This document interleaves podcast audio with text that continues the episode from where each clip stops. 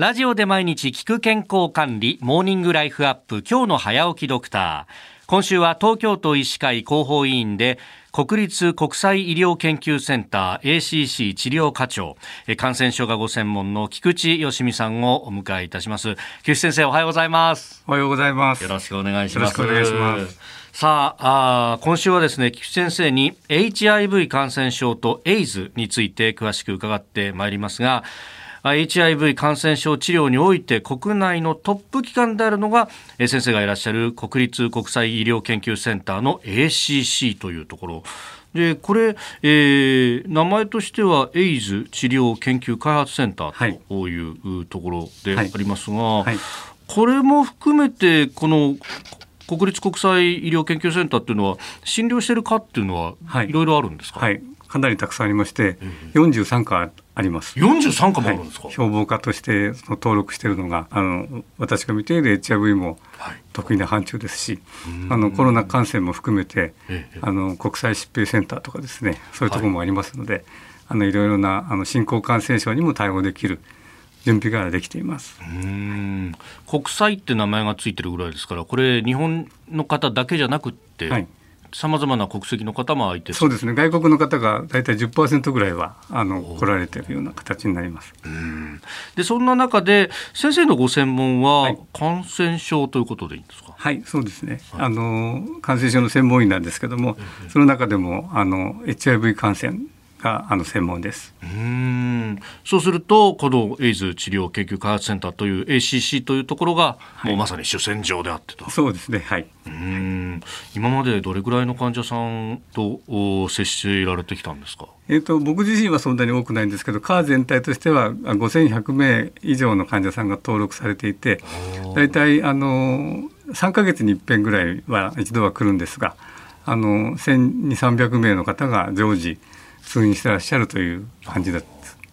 この HIV を専門にやられてきたってこれ歴史も長いんですか？この ACC というもの、は。い、これはですねあのその話に入る前にやはり薬害エイズというのがありまして、はい、あの HIV ウイルスに汚染した血液製剤を投与されて、はい、HIV 感染をしてしまった方たちの訴訟がありまして、それが1996年の3月29日にあの和解を迎えるんですが、そこの和解条項の中で恒久的なそのサポートをすると支援をするということで翌年の97年の4月1日に私たちの施設ができました。あなるほど。当時の厚生省がそういうことを認めたために、ええ、あの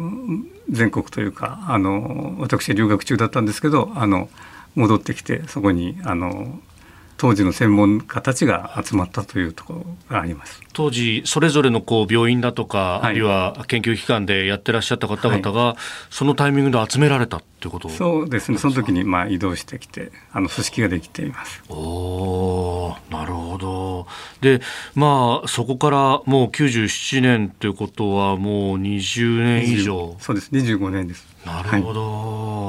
でその間でもこの HIV 感染症がどういうものかとか、はい、そういう、まあ、研究というか、はい、病気としての対処の方法とかっていうのは、当然西月歩でついてきたわけです、ね、そうですね。ものすごく良くなりまして初めはお薬がもうこう手のひらにたくさんこうあのお茶碗に乗るぐらいの時代から今は1日1回1錠でその薬を飲んでいれば全然へっちゃらだっていうお話を今週あの続けてお話ししてまいりたいと思ってます。なるほど。はい、